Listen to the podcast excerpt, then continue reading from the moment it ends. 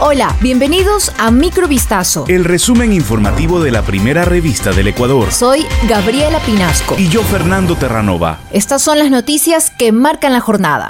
Elizabeth Otavalo, madre de María Belén Bernal, ingresó una denuncia por el presunto delito de femicidio en contra de Germán Cáceres y un teniente de policía este miércoles 4 de enero. La formalización de la acusación se realizó en la Unidad Judicial contra la Violencia de la Mujer y el Núcleo Familiar número 2 ubicada en el norte de Quito, lugar al que Otavalo acudió junto a sus abogados. La cadete Jocelyn Sánchez, quien se encuentra bajo prisión preventiva por su implicación en el caso, no fue incluida en la denuncia según informó el abogado Galo Quiñones, quien se dirigió a la prensa a las afueras del edificio. El abogado informó que esperarán a que el exteniente Cáceres, supuesto femicida, dé su versión de los hechos para resolver si extenderán la acusación hacia la cadete.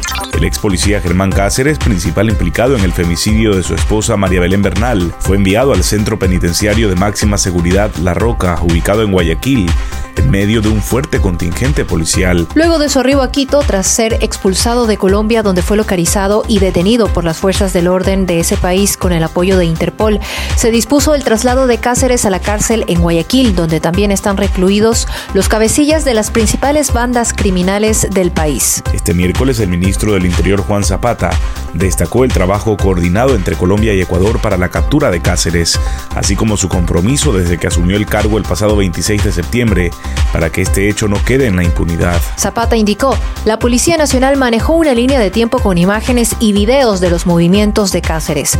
La institución, junto a Ameripol y otras policías, centraron sus esfuerzos para cubrir las zonas donde teníamos indicios y localizar al principal implicado.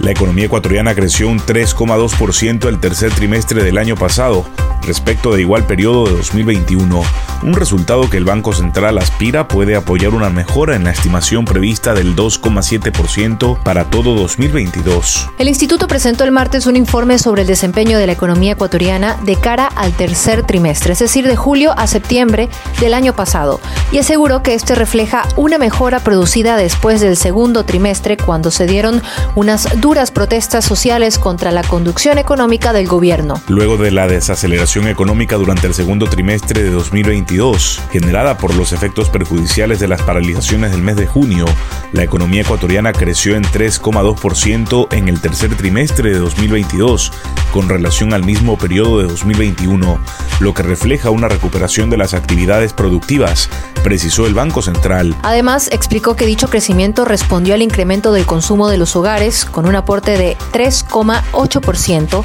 el gasto del gobierno de 2,0%, la formación bruta de capital fijo 1% y las exportaciones, mientras que las importaciones decrecieron en un 0,4%. El presidente Guillermo Lazo anunció este martes el éxito en las negociaciones de un tratado de libre comercio con China. Buenas noticias para iniciar el 2023. La negociación del tratado de libre comercio entre China y Ecuador ha concluido exitosamente.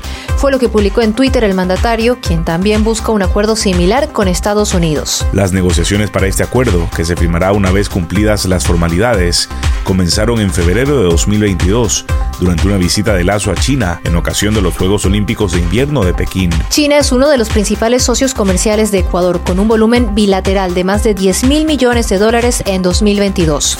Una columna de vapor, gas y ceniza de más de mil metros sobre el nivel del cráter emanó este miércoles del volcán Cotopaxi, situado en el centro andino de Ecuador, informó el Instituto Geofísico de la Escuela Politécnica Nacional. El volcán estaba despejado y se pudo observar que la columna tenía dirección oeste.